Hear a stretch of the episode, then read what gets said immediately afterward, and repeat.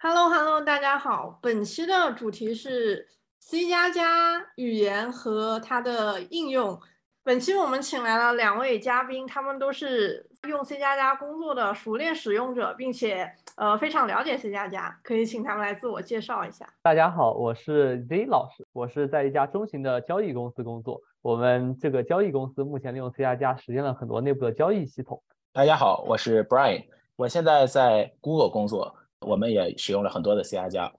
那两位可以讲一下，比如说你们是不是从学生时代就开始学习 C 加加呢？你们是如何最开始接触到 C 加加？C 加加可以说是我的大概是第二门语言。我在上本科之前是没有接触过写代码的。然后在本科呢，第一门语言就是 Python，Python 嘛就是简单易懂。你的第一行代码就是 print hello world，然后你一回车，你就会出现一行叫做 hello world 的词在你的屏幕上。但是与之相比，第一次使用 C 加加就是一个完全不同的体验，你需要接触一些非常陌生、非常奇怪的概念，比如说你需要这个 include 一些什么东西，你还要定义一个函数叫做 main，然后 main 里边呢，你要使用一些 printf，然后 printf 里呢又有一些奇怪的字符串，然后所有的这些东西混在一起，你终于可以实现你的第一个 C 加加代程序了。所以说，在一开始我是觉得这门语言非常的不友好，以及为什么非要这么做不可？为什么不能把事情做得简单一些？然后呢？在后来，这个你会发现这门语言是钻之弥高，养之弥深。每次你觉得你大概了解了一下，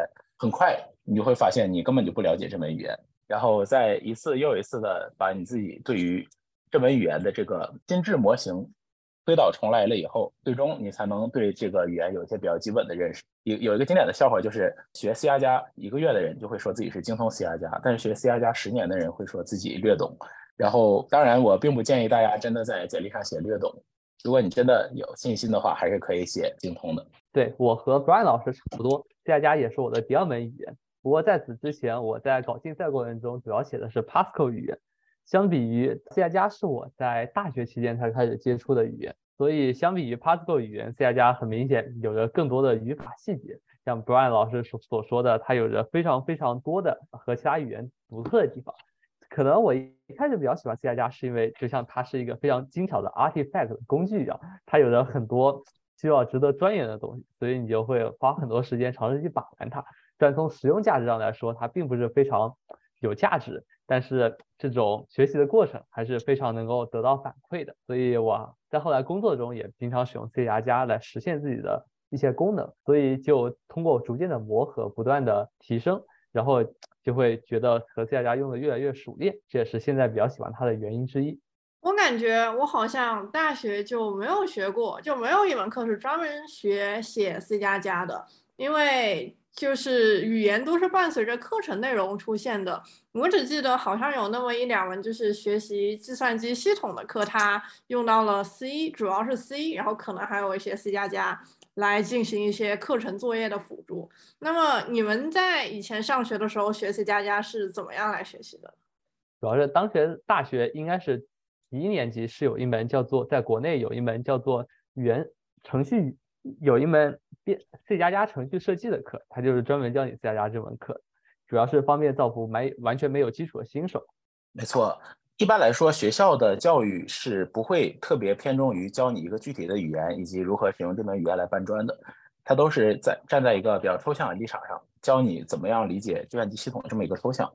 但如果你真的说是想要了解的这个抽象的话，你最好是选择一个比较贴近底层的语语言。所以说，C 语言就是一个很好的选择。但是由于呢，C 语言实在是过于啰嗦，而且很多的学生他也不太容易掌握这门语言，所以说就会使用 C 加加。对，这是一个很方便的一个 trade off。那你们在学生时代，除了通过学校的课程之外，还有在其他方面自己学习或者说实践使用 C 加加吗？我觉得，在在后面的很多课程中，我们都需要逐渐利用 C 加加。比如说，在后面可能会有一些大型的编程作业中，以及后面的像图形学之类的作业中，它都会涉及到用 C 加加编写一些程序。所以说，它涉及到的后面的方方面面。同时，在之后的个人学习中，你也经常会遇到它的一些问题，所以在暑假的时候，我就会看看了他的 C 加加 Prime 一本书，然后自己学习了一些东西。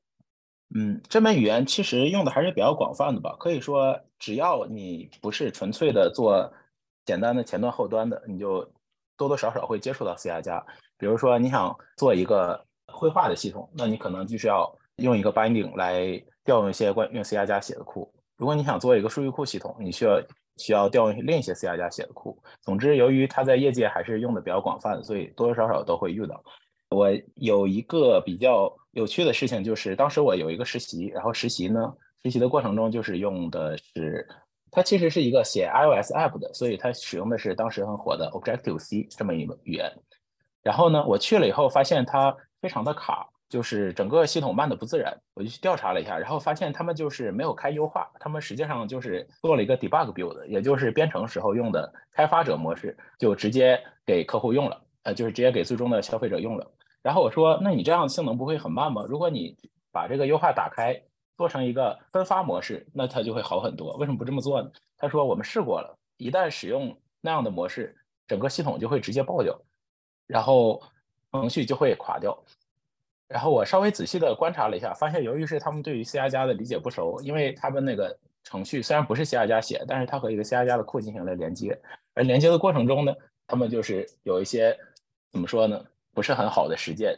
然后呢，我们把这些坏的东西一修掉，然后马上就可以好了。所以说，如果说比较吹牛的话，我可以在简我的简历里面写，让公司的这个 iOS app 的性能提高了两倍。但是最终考虑到不是很可信，最后我还是没有这么写。那你们直到现在已经全职工作了，依然是在使用 C 加加的组。工作，你们是为什么选择了现在的工作呢？以及在现在的工作里使用 C 加加又是一种什么样的方法呢？然后我这边是一些交易公司，那么交易公司如果需要比较着重延时和高性能的话，那么 C 加加目前仍然是它的第一选择。然后这边的话，代码库也是基本是 C 加加加 Python 的完全混合体，所以基本上来说你。就需要全职在 C 加加方面来进行一些底层的优化，然后这边的话的选择 C 加加的选择也是从历史开发的遗留过来的。比如说这家公司是在十年前创立的，在十年前系统编程语言你需要有一定的抽象能力，那么可能 C 加加是唯一的选择。这就是为什么这家交易公司在用 C 加加。好，那我也分享一下吧，就是我在 Google 这么一个公司，然后他们呢。对于性能是有一定的要求的，因为当你的公司的体积到了一定的程度，程序语言它带来的 overhead 就是需要想办法去减少的。比如说，如果同样一个程序，你用 Java 写和用 C 加加写，可能它的性能就会差百分之四十。而对于一个小公司来说，这无非是一台机器或者一台半机器的区别，就没有很大的所谓。但是对于一个 Google level 的公司的话，那么这百分之四十差的可能就是成千上万台机器。然后节省掉这些机器是会有明显的提升的。实际上，我们在内部经常会收到一些祝贺邮件，说是某某优化又成功的执行了。那么这个优化呢，预计可以省掉三百个核，可以省掉五百个核。而如果是你说 C 加加作为相对于 Java 作为一个整体来说，那可能省掉的是上十万个核。所以说，由于这个性能是越大的公司越重视，所以在 Google 这就是一个仅有的选项了。那可以分享一下，就是你们在公司里的开发流程大概是怎么样的吗？并且你们在不同公司的 C 加加开发流程又有什么样的区别呢？我可以分享一下，在这个中型交易公司它的开发流程，我们用的 IDE 一般官方支持的有两种，一种是 VS Code，一种是 New Vim，然后这两种的话都有官方配套的那个 Language Server 来作为自动补全。目前公司里统一使用的是 CCLS。然后这个补全可以帮你节省很多编写代码的时间。然后在提交之前，我们会进行一系列的自动检查，包括 client tidy 以及 clean format。然后在同时还会跑些测试用例。然后在合并的时候，我们过隔一段时间会对整个代码库进进行一个整体的、耗时时间比较长的综合性的分析。然后会向对应的负责人发送一些邮件，告诉大家为什么有些哪些重要的问题在这次扫描中被发现并值得修复。好的，这是一个很好的工作流，并且它和呃我我公司使用的也很像。我们公司它有一个显著的特点，就是所有的东西都是 in house 的，然后基本上来说，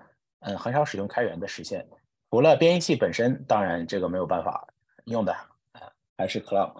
然后从 IDE 到自动补全，到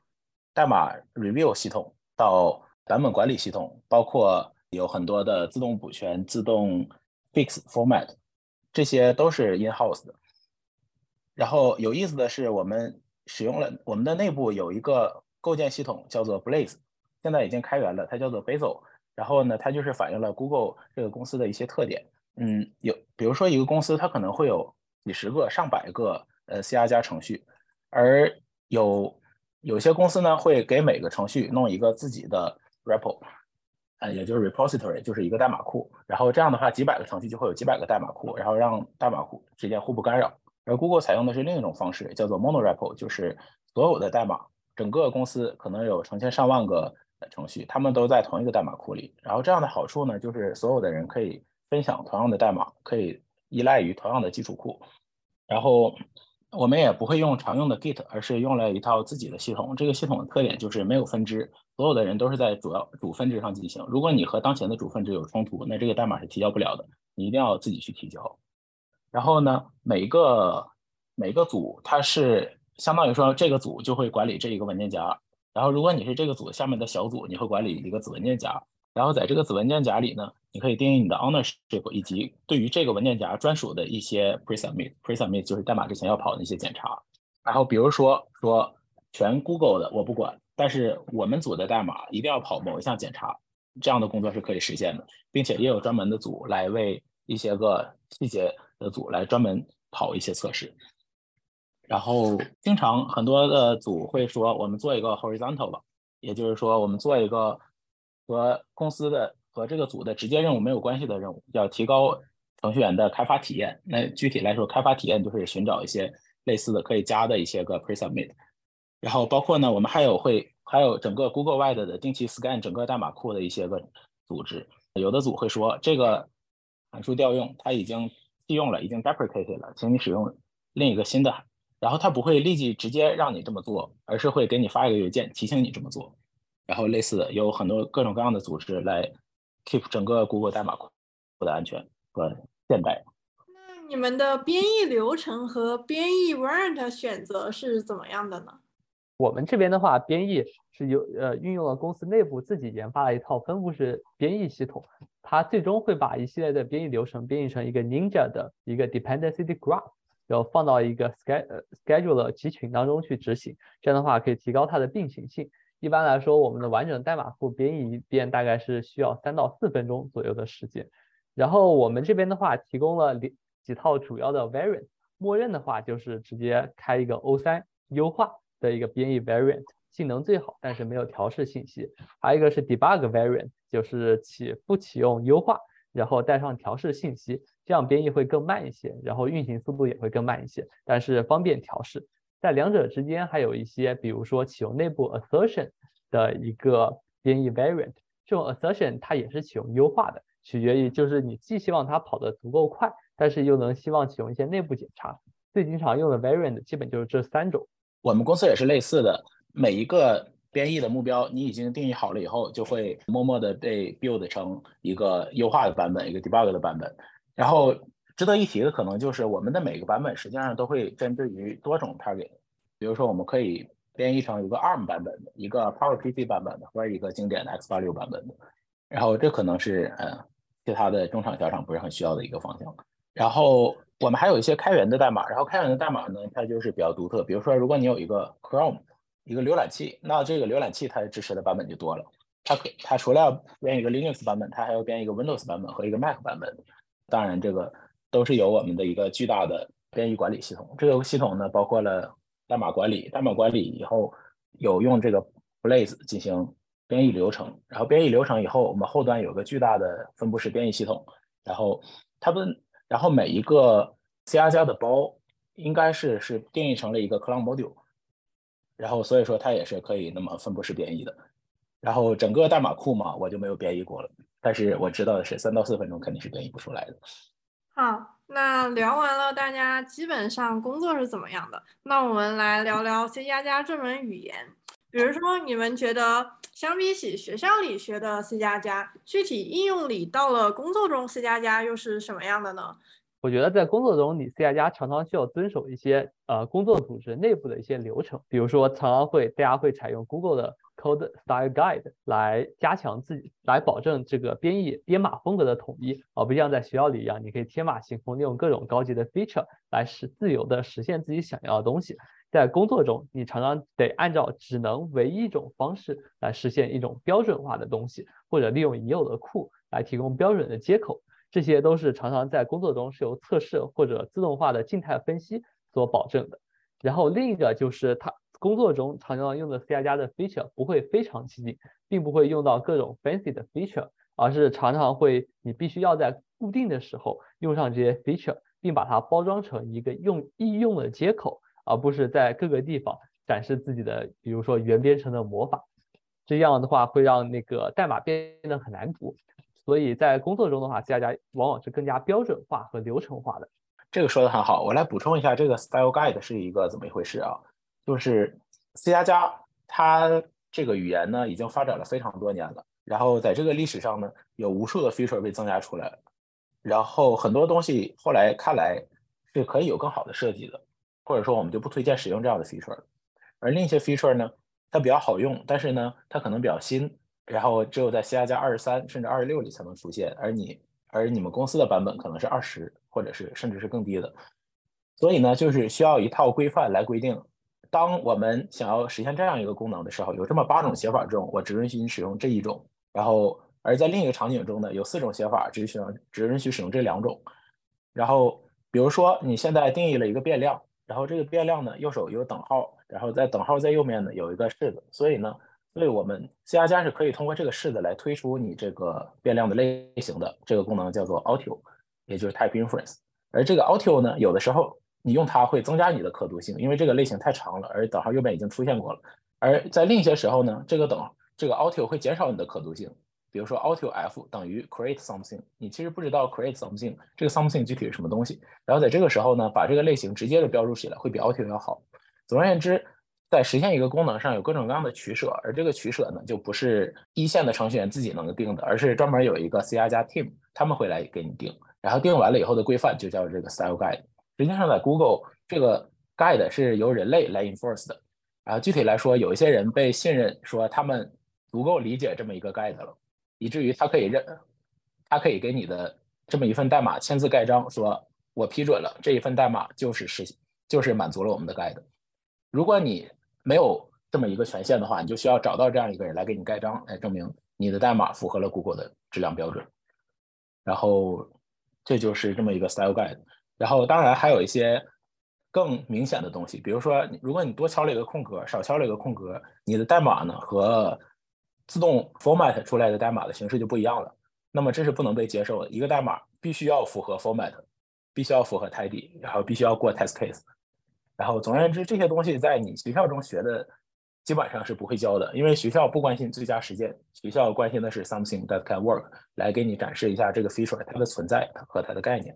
那比起在上学的时候可以更加自由的用 C 加加写各种东西，你们有没有觉得工作之后这种创作受到了限制？一开始的时候肯定是有的，就是不能自由自在的写，用一些 feature 来决定。比如说有的时候我会觉得这么写最好，结果却是违背 style guide，然后一开始会感觉可能会有一些 disappointment，但之后你就会发现，其实你带着调号跳舞的话，可以更加高效的来产出更多规模化代码。所以我觉得，如果你自由自在想编程的话，你可以把它留给自己的开源项目来自己决定到底用什么样的 feature。当上班的上班的过程中，它则是另外一种体验。就有的时候你是像做一些自由式啊，另外一些则是你在符合一些文法的规定来体会自己的来撰写程序。这两种体验只能说是不太一样的，但不能说孰优孰劣。确实是这样。公司呢，它相对于你个人写代码以外，它其实还有另一重要求，就是这个代码写出来以后，必须是所有其他的谷歌工程师也都能够维护得了。比如说，如果你今天写了一段代码，这段代码非常的精妙，它只用两行就实现了别人十五行的功能，但是呢，明天这个作者离职了，而新来的一个小朋友他就无法理解这个代码，那自然也无从改起。然后为了避免这样的情况呢，大家规定了各种各样的 style guide，以至于。工程师本身变成了一个可以被替换的人，这也就是公司的目的嘛。公司希望你这个工程师不会，公司不会被工程师所绑架，啊，所以它通过 enforce 这么一些规则来实现这个目的。这样呢，工程师他的个人价值，他的不可被改变价值，也从代码质量本身提升到了一个更高的层次。就是你不可被替代，是因为你的设计好，而不是因为你这两行代码写的精妙。我的感觉是，这个 dynamic 会这样的变化。据我所知，Google 的 Style Guide 包括代码规则都是很严谨的，所以像你刚才说的那样，它会要求很多代码都必须要一个人来批准来负责。符合 Style Guide，并且并且要做到非常的易读，让接下来的人也可以写。在这样的环境下，你觉得 Google 的代码库它做的非常好吗？还是说依然会有你觉得比较屎山的部分呢？屎山是一定会存在的。我的感觉是，当一个人写代码的时候，这个是最是最方便的，因为你理解得了所有的代码和他们之间的关系。如果你有两三个人写呢，这个还凑合，因为你有足够的精力去阅读所有其他人的代码。但如果到了 Google 这个层面，这个事情就会变得不太可控。比如说，如果你现在写代码的时候需要一个功能，这个功能可以是一个很简单，但是呢，又是所有人都需要的功能，这个就是就出现了一个问题：你这个功能你是在谷歌的海量的代码库中寻找另一个远在瑞士的人写的一个库呢，还是自己重新写一份库呢？很多人会选择自己重新写一份，因为这样就避免了一些沟通的麻烦。然后因此呢，这个重复的代码，即即使是谷歌所不推荐的，它也会出现。另一方面呢，这个 Style Guide 它的意义仅限于一个 style 的事情，它很难去避免一个不好的设计。然后真的不好的设计出现了以后，大家需要维护这么一坨很难受的代码，这也是嗯也是难以避免的。所以为了让整个代码库不失散，重要的不是细节上的 Style Guide，而更重要的是它从顶层是如何设计的，是吧？你可以这么说，但是实际上没有人真的能够从顶层设计得了全 Google 的代码库，因为它这个公司已经足够大了。如果一个在 YouTube 的组做了一个跟 YouTube 有关的功能，而另一个在 Google Cloud 组做了一个 Cloud 功能，他们之间很有可能是根本不知道互相的存在的，即使他们做的是同一件事情，这个实际上就是很难以避免的。然后这个 Style Guide 它尽了一个最大的努力，它保证了在一个组之内的新陈代谢是可能的。但如果说它想保证在整个公司层面，大家能够有一个有序的、最低依赖的、最减少重复的一个情况，那是很困难的。对，Brian 老师讲的是这个空空间上是没有办法统筹一个不同地方的代码来 follow 同样一个的顶层设计的，而从时间上，一个代码也不可能是完全设计的尽善尽美。因为代码的演进是按照最小阻力原则，就像你本来想搭积木，你搭了一个鸭子，但是过一段时间需求突然变了，你想把它换成一个鹅。如果你自己可以把握这个鸭子和鹅的全貌，你当然可以稍微拆卸一部分，然后再装上去一部分，达成一个非常完美的鹅形。但是你常常是后面接手改把鸭子改成鹅的这个人，他并不理解原来这个鸭子到底是怎么搭的。于是他可能只能把整个头先用一个圆积木先包起来，外面再搭出一些额额头，这样的话就让他看起来表面上这个头特别大，但是实实在在至少他完成了需求，他搭出一个像是鹅的东西。这就是为什么代码常常是无法尽善尽美。好，下一个问题是，作为 C 加加使用者的身份，作为调包侠和基础库的实现，重点会有什么不一样呢？如果你使主要是在工作中来使用 C 加加库的话，那么它非常就接近于写业务代码。你所关心的则是怎么最好的抽象你这个业务需求，然后利用已有的基础库来实现这个需求。所以你要做的更多可能是贴近于业务需求的最简单的一个实现，而不是需要进进行大量的 abstraction 抽象的设计和 design。但是如果你是设计和开发一个基础库，你可能需要。做更多的考虑，包括先进行需求调研，大家会在什么情况下用这个库，然后你要考虑面向开发者的接口是否易用，是否易于扩展，以及是否易于测试，这些都是你在写业务代码中很难体会到的。这个说的很好，调包和基础库的实现其实有一个最大的、最明显的区别，就是如果我们把整个依赖想象成一棵树的话，调包的那个人他是这个。树的叶子节点，也就是说，他写的代码不会被任何其他人所使用，他就是最终用户了。所以他写的时候呢，他自己就可以掌握所有用户的全貌，因为用户只有他自己。而基础库就不一样了。当你写一个基础库的时候，很多的时候你是不知道这个事情的全貌的。比如说，现在你想写一个字符串的库，那这个字符串它是什么编码的呢？它是要不要写写的时候复制呢？要不要做这个 ref counting 呢？呃，这些问题呢，它都是在不同的场景下有不同的答案。所以说，在你设计基础库的时候，你需要先预期有这么一些人，他们想用这样的形式来使用你的库。而真正你这个库写出来以后，大家很有可能是不会按照你所期待的那个方式来用的，而是会用一个其他的方方式。然后在公司内部的一个段子网站中就有这么一个有一张图，就是一个设计师设计了一个咖啡，然后咖啡杯。而用户呢，他就是不会用这个咖啡杯。具体来说，他是不会知道把这个杯子倒一下来喝到这个咖啡，而是选择去吸这个杯子底儿，甚至是吸这个杯子柄，然后说你这个杯子怎么不出咖啡啊？就会有这样的问题。然后所以说，基础库要么你可以设计的非常好，可以贴合大家的真实使用场景；要么你就是设计的足够抽象，可以覆盖到所有的场景；要么呢，你就会设计一个特别。具体的库来设计实现一个具体的场景。总而言之，在基础库的实现中，一个人除了代码本身，还要扮演一个 PM 的角色。这个是在做调包侠中不是很常见的。那在这样的流程中，会有一个，比如说 PM 收集用户反馈的过程，比如说是如何决定用户需要什么样的功能，并且决定往基础库里加什么样的功能？这个当然是有的。这个人我们管他叫 TPM，也就是 Technical PM。当然，还有另一些时候，这个 TPM 这个人，他也就是这个代码的实现者本人。然后呢，一般来说，你是会有一个 vision 的，就是你要先定义一下你这个基础库的一个 scope。然后，比如说我我们这个库呢实现了一个字符串，而我们这个字符串呢就是使用 UTF-8 的。然后呢，我们不接受任何不是这个形式的字符串。然后我说我们知道这样的话会损失一些用户，但我们不准备 care，因为我们想要 serve 的人已经足够多了，会有这样的取舍。然后等到取舍完了呢？出现了一个新的需求，会研究这个需求和既有的功能是不是已经能够实现了。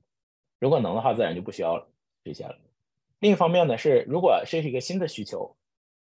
并且呢，它和你一开始定义的那个 scope 有 alignment，那么呢，这应该就是一个很合理的需求，你就会考虑实现它。然后如果说这个和你一开始所定义的那个模型就已经不一样了，这个人他根本他就不想用 UTF-8。他想存一些任意的数据，然后你应该跟他说，你不应该用 string，你应该用一些其他其他别的 buffer。然后对于这样的新的需求是有这样一个取舍的过程。对，在 Google 内部一般是有这样的呃 TPM 来收集这样的需求，而在其他的中场以及开源开发者的项目之中，则往往是得靠开发者本身来收集这些需求。当然，有些开发者他可能收集的不是很好，然后就会造成这个库的发展方向。出现一些问题，这也是难以避免的。接下来，你们觉得 C 加加它作为一门语言本身，他们在它在整个工业界的使用强场景和前景是如何的呢？我觉得在可预见的未来，C 加加仍然会是工业界的选首选的语言之一，主要是因为它所依附带的生态已经非常发达了，很多基础库，包括科学计算以及并行计算以及其他的，比如说更多的。底层优化抽象代码，大量的库都是用 C 或 C 加加来实现的，这就给它了一个无与伦比的生态系统。当然，它也受到一些新兴语言的挑战。不过，我相信在可预见的将来，比如说接下来五年，C 加加依旧是有一席之地的。是的，C 加加在现在这个工业界已经相当已经相当的成熟了，已经站稳了脚跟。然后，它有一些个专用的使用场景是其他语言所难以替代的。假如一个小小的创业公司，它的目的是快速的上线一个网站，它可能用 Python，用一些 Node.js、JavaScript 这样的语言，随便糊一个就能糊得上去。但是当程序，当你的系统足够大的时候，当语言的开销变得不可避免的时候，C 加加就是一个最好的语言。然后另一方面呢，如果你的系统是足够接近底层的，比如说很多时候你的你的系统、你的环境，它就跑不起来一个 Java。它只能跑 C 加加，是会有这样的场景的。然后它现在呢也面临着一些挑战，这些挑战是因为一些新的语言，他们没有很多 C 加加所持有的历史包袱。但是呢，历史包袱如果往好的方向想呢，就是历史财富。所以短期来看，我们可以看到这些好多种语言共存的局面。你说到就是如果说是要写系统底层的这种公司，它一定会用到 C 加加。但是我感觉现在工业界有一个趋势，那就是。需要你重新做一个系统的公司是越来越少的，越来越多公司它会做那种就是泛用性很广的系统，或者说比如说它把一整个系统放在云上，然后如果你想做什么产品，可以直接调用它的系统和它的产品，然后比如说就像是有一个大的做大的系统或者是云生态的公司，然后它会支撑很多小的创业的做产品的公司，你们觉得？随着这种开发新系统的需求越来越少，C 加加在业界中使用的趋势会有什么样的影响吗？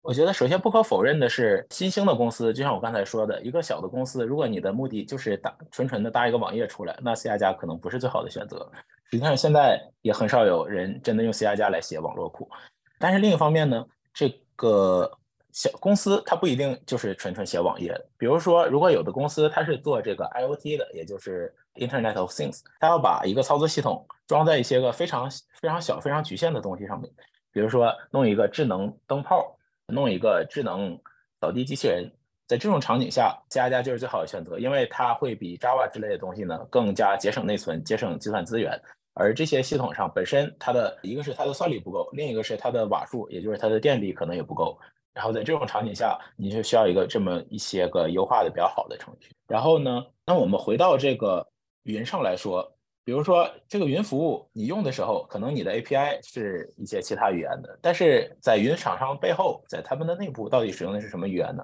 恐怕还得是 C 加加。呃，比如说啊，现在我们这个启动一个新的 AI 系统，那这个 AI 系统呢，它可能是一个 TensorFlow，是一个 PyTorch。所以在表面上看来，它使用的是 Python，但实际上在底层，他们都是用 C 加加来调用这个显卡的。也就是说，C 加加它会慢慢的藏在我们日常的代码之后，但它不是就不存在了，它只是，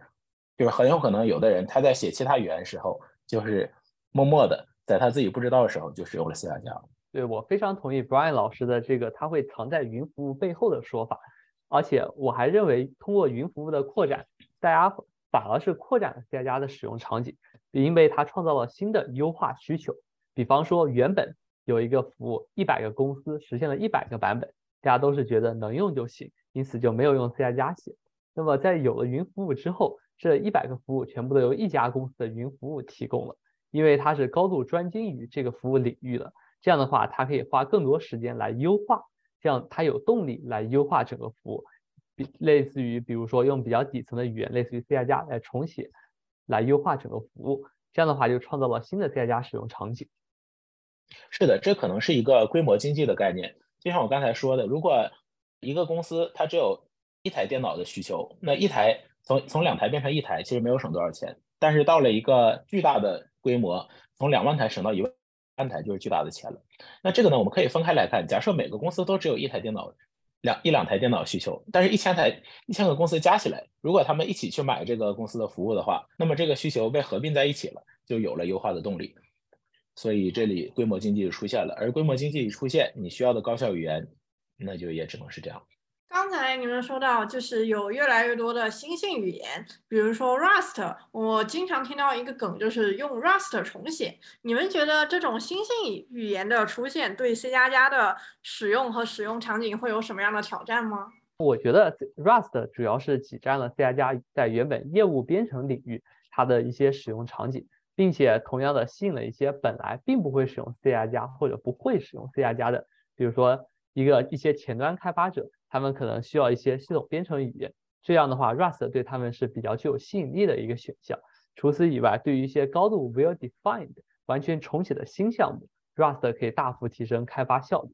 但是我依旧觉得 C 加在和 Rust 的比较当中，它有在接下来的一段时间内，它是有着不可取代的地位。第一是 C 加的可交互性，目前来说是比较差的。目前我们很难把 C 加的一些接口，大大大规模 C 加代码库的一些接口。暴露给其他语言，这需要花费大量的人力和时间。第二个是，他们两者是很多设计理念是并不一样的，因此你很难把原本一个大 C 加加代码库中的一部分内容给替换成 Rust，这个交互往往是比较痛苦的。所以总体来说，我还是觉得 C 加加和 Rust 在目前来看，虽然有着一定的冲突，但是他们目前瞄着不同的发发展方向前进。嗯，是的，这个我很同意。如果一个公司它已经有了一个很大的 C 加加 code base，那它是很难的去把这些东西都换成 Rust 的。然后，但然后，但是如果一个公司它是一个比较新的，它从零开始做一个新的系统，然后它是完全可以这么做的。然后我在一些创业社区看到了很多的小公司，它用 Rust 的得失。有的公司说幸好我们使用了 Rust，而另一个公司说我们使用了 Rust 非常的失败，我现在很后悔。那是怎么回事呢？然后答案就是这个语言它是一个比较比较独特的语言，它对于人的限制比较大。换句话说，它就是对于这个使用者的素质要求比较高。然后那个后悔的公司他就说，我们只需需要实现一些简单的功能。然后后来发现其实并不需要一个很高的性能。但是呢，为了这样一个高性能，我们却招不到足够的人，并且我们的所有的人都在为这个语言所头疼。而另一边感觉到使用这个语言很幸运的是，由于他们在做一个足够复杂的系统，实际上他们做的是数据库。然后在足够复杂的系统中，他需要这些呃新的语言提供的静态分析的能力。然后他说，如果没有 Rust，那我们的这个 debug 就会很痛苦。然后在那么呢，如果我们反过来看这个 Rust 的优势和劣势，也就是 C 加加的劣势和优势。对于 C 加加来说，你可以有很多的，你可以很容易的招到一些程序员来帮你写，并且呢，如果你的程序没有复杂到会出现一些 soft bug 的话，它的开发的效率会比较快，并且也不会损失你的运行的效率。但是呢，另一方面，它的静态分析的能力就一般，以至于如果你写足够复杂的代码，你可能就会花几个月来去做 qualification，去来尝试去证明你的代码是对的。那么呢，实际上。一个创业公司该怎么选，要取决于它具体的业务的需求。所以你们觉得 Rust 对 C 加加的挑战，并不存在于已经是大规模使用 C 加加的公司，也就是说，用 Rust 重写 C 加加几乎上是不可能的。但是在一些新兴的创业公司里，可能有些公司它会更加适合使用 Rust，而不是 C 加加。是的，即使是在大的公司里，有的时候你也可以产生一些新的小项目。比如说，呃，AWS 它的大部分都是用 C 加加写的，但是呢，偶尔它会出推出一项两项让人眼前一亮的 Rust 的作品。那这些作品的特点是什么呢？特点是基本上都是从零开始写的，没有用任何既有的代码。而这个既有的代码，它其实就是公司重要的资产。你让公司整个把它的现有的代码扔掉去重写是很困难的。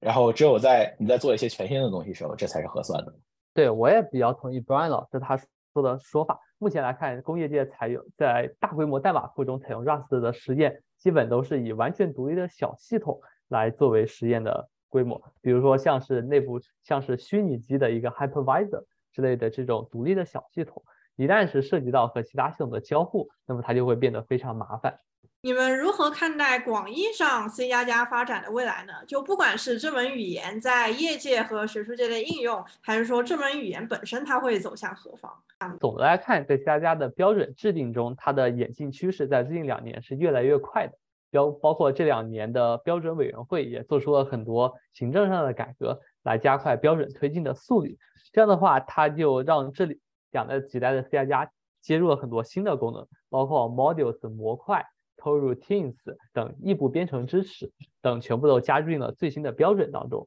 目前来看，我比较担心的就是 C 加加在未来演进的方向中，会因为太多添加太多的 feature，来让大家的学习成本变得太高。因为有着中央委员会这样一个标准组织的设立，我并不是特别担心它设计的一致性，而是主要是担心它的历史遗留包袱以及加加的特别专重于过去的兼容性。会让整个演进过程变慢下来。相比之下，Rust 可以在很多地方直接采用最新的优秀实验，而无需关心以前的遗留代码。这这是 Rust 目前独有的优势。所以在未来，我可以预见 C 加加可能是需要进行一些版本的更新以及迭代。不知道在可见的未来能否看到，比如说 C 加加来破坏向后的兼容性，来获取更大幅度的进步。我觉得 C 加加它。这个委员会系统呢，怎么说呢？保证了这个东西的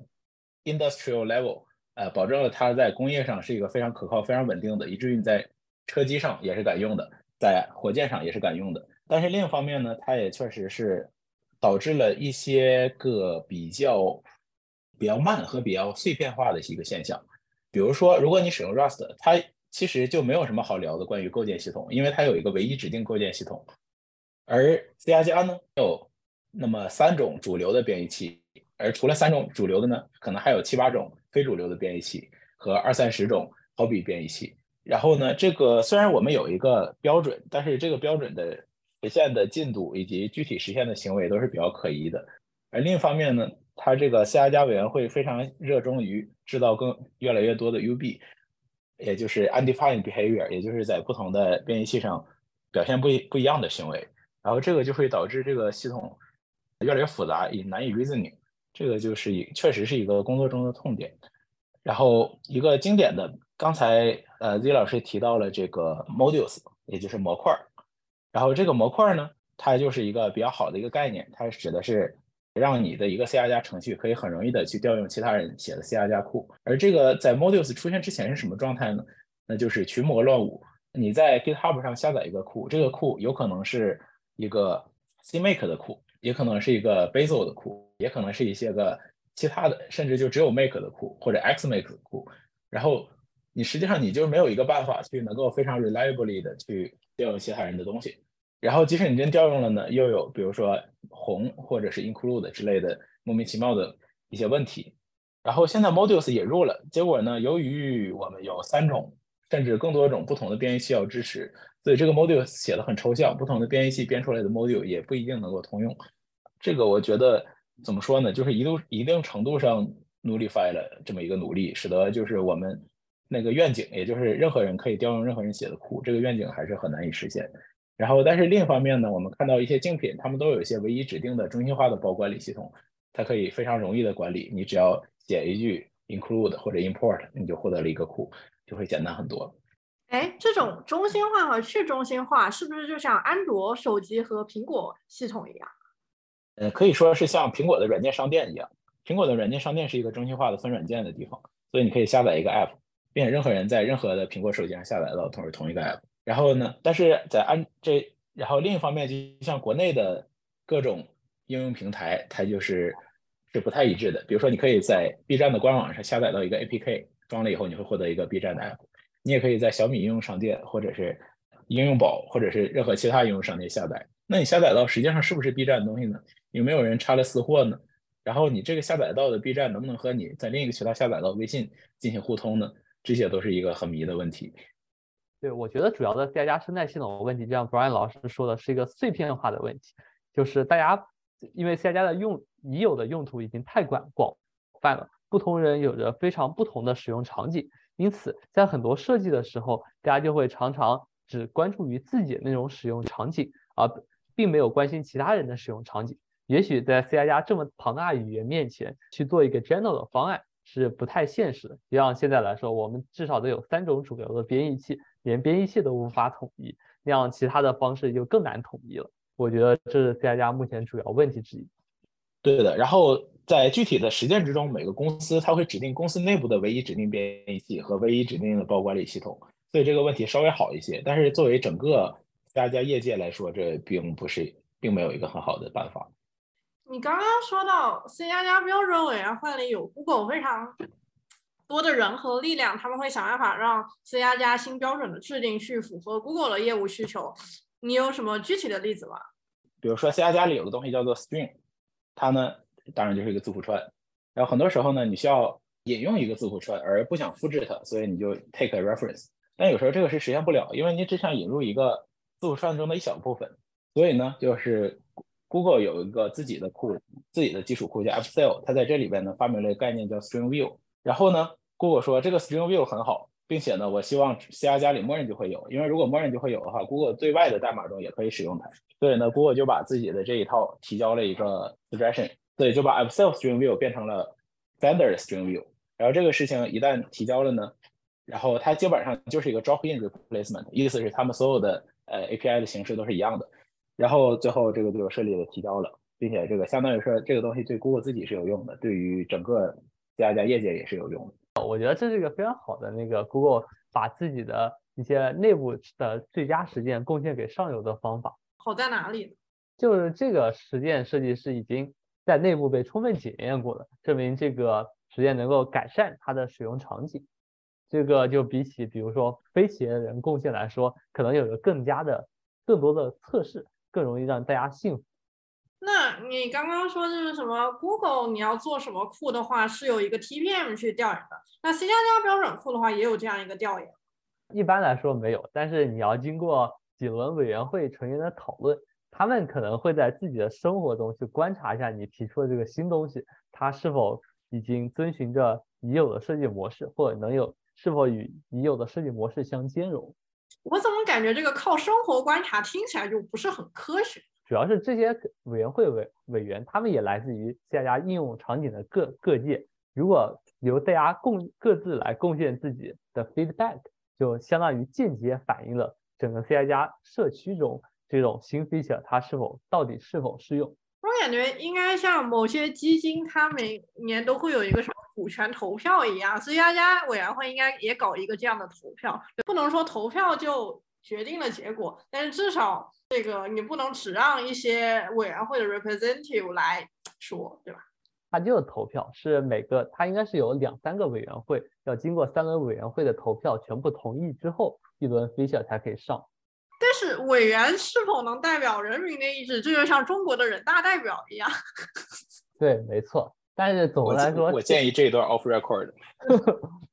没没事，这个播客本来就只在国外上线。对，然后总的来说，这个目前 C 加加委员会还是有着充分的参与机会的。现在来说，只要你在一个比较大的企业工作，并且你愿意投入一些时间的话，还是比较容易进入，比如说里面的第一级的委员会的。这这方面的话，你可以提出相应的建议，也是非常具有代表性的。就是如果你觉得它不好，那你就去建设它。嗯接下来讲点什么？我想想，我觉得我是一个 读这个奥特曼的工具人。好，接下来来进入一些比较个性化的环节，就是你们对 C 加加有感情吗？你们喜欢 C 加加什么，并且讨厌 C 加加什么？就是在奥特曼里面的。哎呦，这是 ChatGPT 生成的奥特曼。我操！Good one。我哎呀，硬着头皮也得说啊，我对 C 加加感觉还是有些感情的，因为它给了你非常自由的使用空间以及实现一些东西的方法，就像一种非常自由灵活的绘画技巧。即使它的上手难度非常高，你也会不由自主的想尝试尝试它，因为它你在使用它的时候会会感觉非常非常的灵活。然后，但是有的时候，当你真的遇到被自己用 foot gun 用枪一不小心打到自己脚的时候，这样的话你就会感觉到非常痛苦。不过总的来说，我对它的感情还是非常正面的，因为在业余项目中也会比较喜欢使用 C 加加。当然，如果我时间不够的话，那我肯定就不会使用 C 加加了。这也是哎工作量提升所带来的困扰吧。但总的来说，我还是比较享受它使用它的过程的。这个说的很好，我可以补充一下，就是我觉得 C 加加的学习过程可以说是年轻人的第一次系统设计。也就是说，呃，当你一开始了解 C 加加的时候，你发现啊，这有这样一个语法。你这么一写呢，你就获得了一个函数。你那么一写呢，就获得了一个 template 的函数。然后其实在这个过程中呢，是一个娱乐的心态，是学到各种各样新的东西，而不太知道为什么要这么设计。就是说没有站在一个没有办法站在一个语言的设计者的角度。然后呢，但是随着学习的深入，你会你会去想办法去理解说这个东西为什么会这样，以及这个东西这么实现了有什么好处。然后在这个过程中呢，就会逐渐的建立起对语言的 taste，然后在获得这个 taste 以后，在理解其他的系统，包括其他的语言的时候，也会好一些。然后比比如说，我记得我在本科的时候读过一本书，这本书叫做《程序员的自我修养》，然后它是一个这个中文书，它讲的是 C 加加那些个在 primer 中不会被讲的东西，然后包括了什么是编译，什么是连接，然后。然后什么是编译单元以及这些东西？那这些东西呢？它实际上在如果你去读 C 加加的标准的话，它很多是不存在的。然后它是一种实现的，它是一种具体的实现，就是说我们有了这个标准以后，我们怎么把它实现过来？而反过来，由于实现的限制，我们又怎么能定义出这种标准？然后另一本类似的书叫做，呃，也不能说类似吧，就是一些个比较底层的书叫做深入 C 加加对象模型。它会告诉你，当你定义了一个这么一个 struct，这个 struct 里有一个 int 和一个 string 以后，那么它在内存里实际上是长的是什么样子？然后呢，如果你有有一个 virtual function，它会变成什么样子？然后这些东西呢，就是说就会吸引你去理解啊，为什么这么设计？什么叫？然后一开始你会知道啊，这个这个功能叫做虚函数。虚函数呢，就是你可以调用一个基类指针来调用一个子类的函数。但是为什么要这么做呢？其实没有人能够理解。然后呢，后来你慢慢理解啊，因为业务上我们需要一个动态分发的一个抽象。而再深入呢，就是说这个动态分发具体怎么实现呢？是你可以建立一个表，然后在有了深一层了解以后，就可以理解 C 加加的一些历史局限性。比如说啊，那我能不能不用这一个表，用一种用另一种方式，我把这个指针和这个表放在一起，变成一个胖指针，然后然后 VS C 加加的这么一种实现，它各自有什么好处？然后总之在这个过程中，可以理解到一些古代大佬们的一些个深入的思想。而这些你在学习一些个比较高层的语言中是很难去这么深入的。对，总的来说就是一种痛并快乐着的感觉。C 加加有很多历史遗留的因素，但当你遇到这些历史遗留因素的时候，你你会发现这些以前的大佬会为了糊上这些，让它尽量变得更好一些，做出了多么多的努力，从而激励你在之后搞 System Design 的时候，能够在已有的史山上堆出更好的代码。这就是它的积极意义，而不是真的是学习 C 加加的那些史山代码是是什么。总而言之，喜欢写 C 加加就是一种痛并快乐着，有一点抖 M 的感觉，是吗？可以说是的，确实。居然是这样，那你们觉得这个 C 加加是一个如此强大的工具？你觉得到底是你在使用 C 加加，还是 C 加加改造了你呢？我觉得应该两者都有吧。就是比如说你写 C 加加时间长了。你会有的时候你会发现你不由自主的变得非常 conservative，来考虑到一些比较保守的需求，比如说未来怎么升级啊，这些杂七杂八的东西应该怎么实现。如果你写其他语言的话，一开始你可能会心理上就觉得，哎，这样我们未来直接重写不就行了？就会采用更激进的一种 mindset 来思考问题。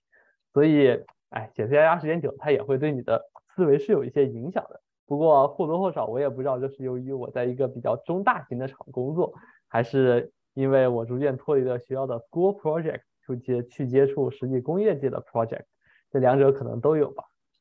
其实是工具改造人，还是人改造工具，这是一个比较哲学的话题。但是，嗯，当然是，当然就是两者都有。就像我们刚才说，在你理解这么一个语言的过程中，你会学习到很多的 trade off。而这些 trade off 很多时候是泛用的，是可以帮助你去进行其他的设计的，这就是它改变你的部分。而我们能改变 C 加加的部分吗？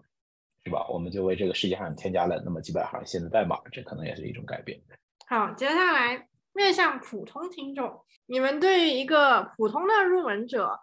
他想入门 C 加加，你们的建议是什么呢？嗯，我建议是，如果你已经有一门编程语言的基础，然后希望学习一些别的，呃，C 加加作为新门编程语言，你可以看一本书，叫做《A Tour of C++》，它是 C 加加之父写的，好像很短，应该也就两百多页。然后它是相对于 C 加加 Primer 来说，它更提纲挈领，先逐一列出了现在 C 加加的许多新的 feature，然后再逐一深入，而不是像从零开始教你一点一点的学起。当然，写 C 加加你都是总要经过大量的实践。以及学习各种在书本中不会找到的 trade off 和 trick，这些也是和别的语言不同的，因为你很有可能在网上很难找到它的信息，这只能在摸索中慢慢发现了，所以它会是一个很长的学习过程。是的，我觉得学这个东西确实是一个很长的过程，并且学习的时候呢，要看书和代码两手都要抓，就是如果。纯纯纯粹的看书，然后看到了说存在这样一个 feature，然后感觉莫名其妙。嗯，很多时候呢，这个 feature 的存在是有意义的，只不过在不在没有进行实践的时候是理解不了的。然后多写就能慢慢的理解这些东西都是什么。可以去从年轻人的第一行 C 加加代码，一直到年轻人第一行 C 加加 template 代码，到年轻人的第一行更加复杂的一些程序。那么慢慢的，然后在写的时候，哎，遇到了一个两难的问题，然后发现这个两难的问题，哎，已经被 C 加加的某个 feature 解决了，或者已经被某种经典的设计模式所解决了。那么在这个时候呢，就是会有一种开窍的感觉。我听说，就是你们刚才也说了，要精通 C 加加几乎是不可能的。那你们觉得，就是 C 加加从入门到精通，它分为几个阶段呢？我觉得一开始的话，应该可以分为三个阶段。一开始你可以写出一些简单的功能，它可能包含了很多 undefined behavior 和内存错误，但是它在某个特定情景下能够应用，这对于完成基本需求来说也算够。再之后，你可以成熟的在某种的代码规范下，成熟的调包，写一些业务逻辑代码，并且遵守相应组织的代码规范。在这种情况下，你已经非常有 production 有生产力了。再之后，你可能会成为一个基础库的开发者，利用 C 加已有的 feature 来更好的提供一些通用给开发者的包或者接口，来让其他人来依据你的包完成更大的成就。这个阶段，你需要对 C 加加某一方面的语言特性以及它所的应用场景需要有着非常深入的理解。我所认为，这就是比较三个比较大的方向。当然，如果你想贡献给语言发展的方向，你也可以选择加入 EDWG 等 C 加加标准委员会的子组织来进行语言演化的推广。但是，这和 C 加加的使用可能又是另外一个不太一样的方向，这里就不再赘述。这个方向就说的很好，在第一步啊，当然是写一些 toy code，然后呢是慢慢的写一些有一定的实用性的小型的 code，然后再下一步呢。在写的时候，你会慢慢的发现自己有一些典型的需求，会产生一些 library，然后最后呢，是你发现你的 library 在整个工业界中广泛的有这个需求，所以你把它公开出来，变成了一个 common，变成了一个 public library，然后那随着这样的过程，你的 scope 也是逐渐增大，你对这个语言也是足够了解了。刚才 Brian 老师说，学习 C 加加和使用 C 加加的过程就像是年轻人的第一次系统设计。那既然它是年轻人的第一次系统设计，我们都知道，你要做系统设计，你不可能只考虑这个语言或者说这个东西本身，你要考虑到非常非常多的 trade off。你觉得使用 C 加加就一直是这样一个系统设计的过程吗？怎么说呢？C 加加就像是一个瑞士军刀，然后你把这个瑞士军刀。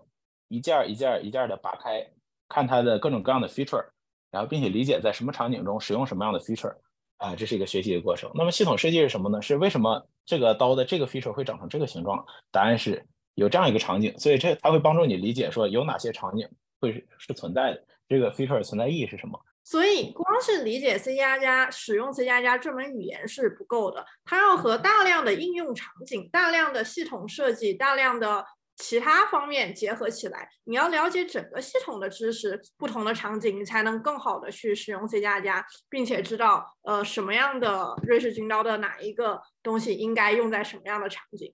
是的，就比如说一开始你学到一个东西叫指针，后来呢发现 C 加加有个东西叫智能指针，然后智能指针呢有两种，然后除了两种之外呢还有一种，但是那种已经被删掉了。然后那你就会想知道说，那这个智能指针相比于不智能的指针，它智能在哪呢？然后就学习了一些。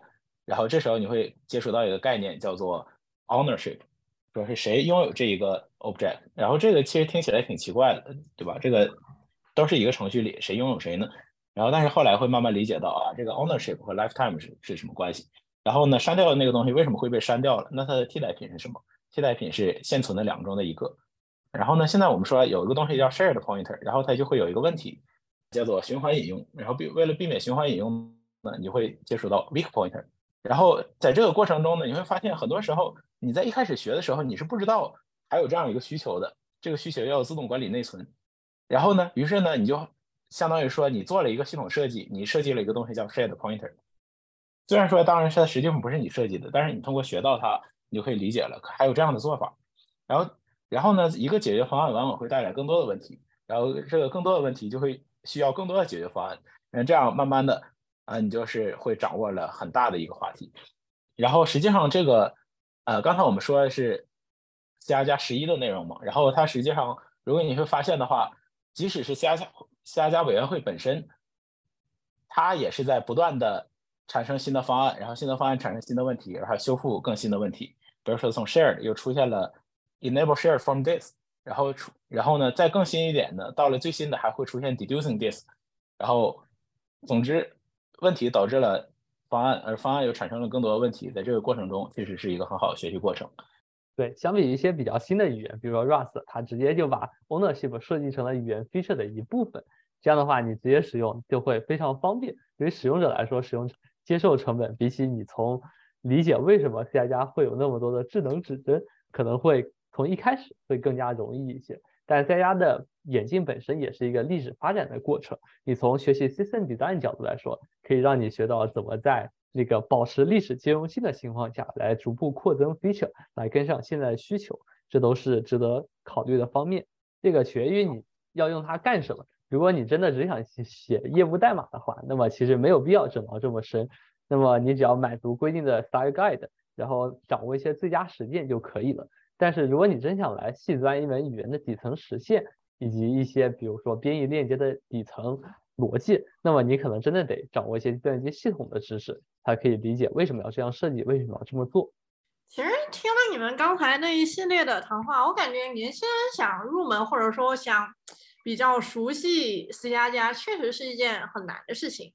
不是说 C 加加本身很难，而是说你要学好，你一定要结合的结合场景的应用和使用去学习 C 加加的使用。而且就像刚才 Z 老师说的一样，很多东西是没有书的，所以你想学好，你光是看书、光是努力是不够的，你还必须要有能够进入到这个场景的机会。比如说你要能进入 Google 这样的公司，或者说其他一些。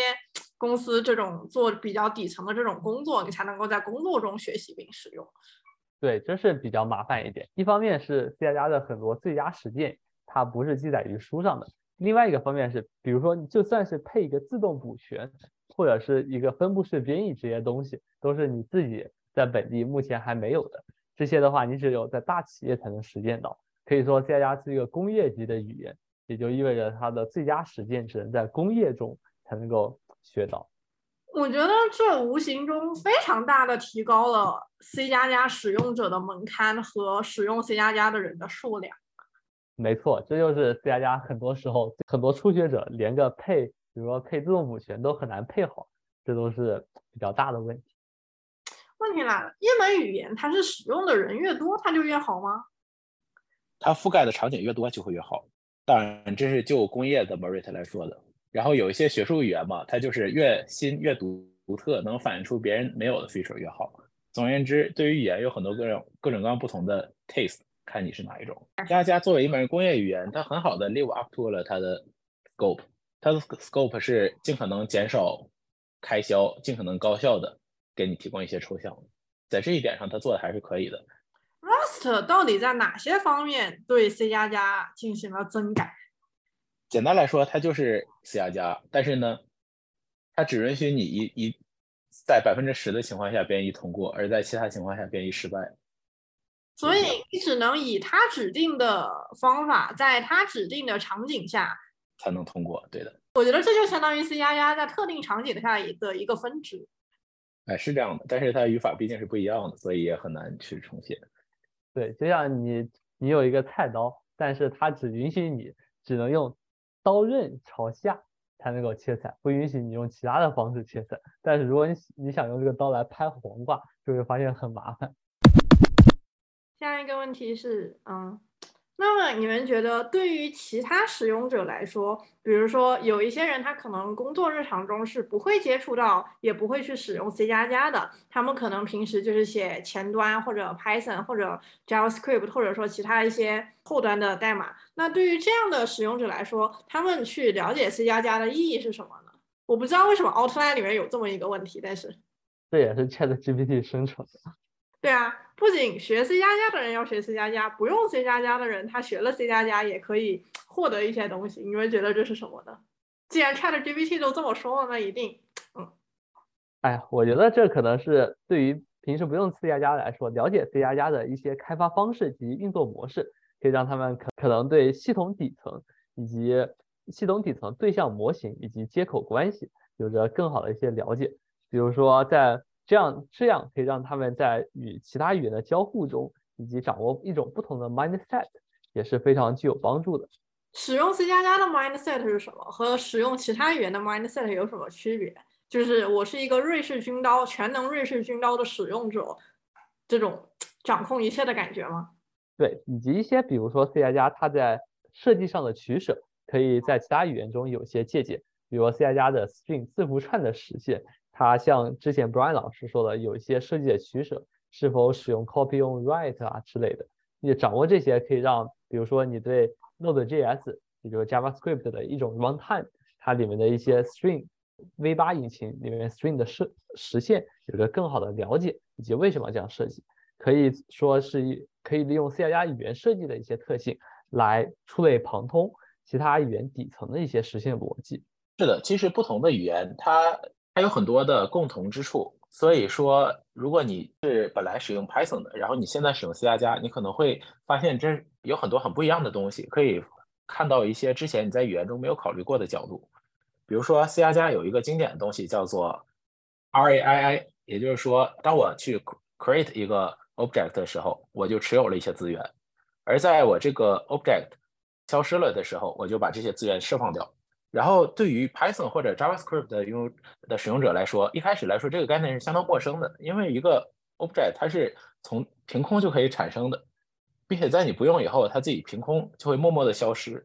就是不存在一个一个对象的产生或者说一个对象的消失的。他们平时不会考虑到这些问题，但是呢，如果是他学了这个 C 加加以后，他就是有这样的意识，他就会慢慢的理解到说怎怎么样能够更好的管理他所拥有的资源。实际上，比如说 Python 后来也出现了一个 with close，然后实现了一个类似的功能。然后还有就是更接近系统底层的，比如说如果你想接呃多线程的操作，你有一个程序，然后你想分出多个多个进程，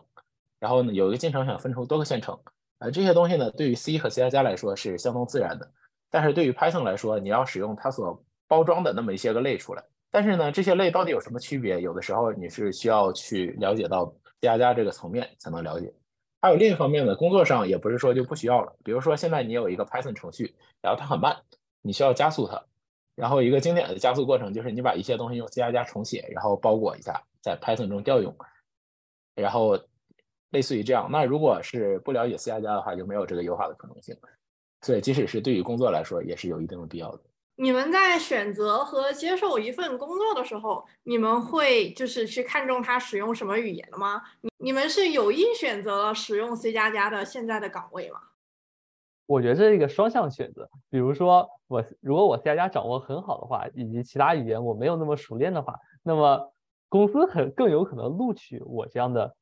比如说 C 加加岗位更有可能录取我这样的有一些了解 C 加加的选手。然后另一方面，如果我已经写了 C 加加，我可能会比较习惯于 C 加加岗位它的 mindset 以及生态流程，我对它会有一个比较好的预期，以及用自己熟悉的语言工作，这样的话会让自己的心智负担减轻一些，这也是一个相互选择的过程。对我当时来这家 trading 公司，就是在那个 Reddit 的 CPP 板块上看到它的一些广告，然后之前对 trading 这块也不是很了解，然后稀里糊涂就投了，然后稀里糊涂就过了，然后。现在想来也有一些偶然因素，不过也许很多行业特定的公司都喜欢在一些行业特定的论坛上招聘，像 Rust，它现在也有一些专门的 job hunting 板块，这也是比较新一点的一这这两年的一个特质吧。还有一件事情就是一个公司它为什么要选择这一门语言而不是另一门语言呢？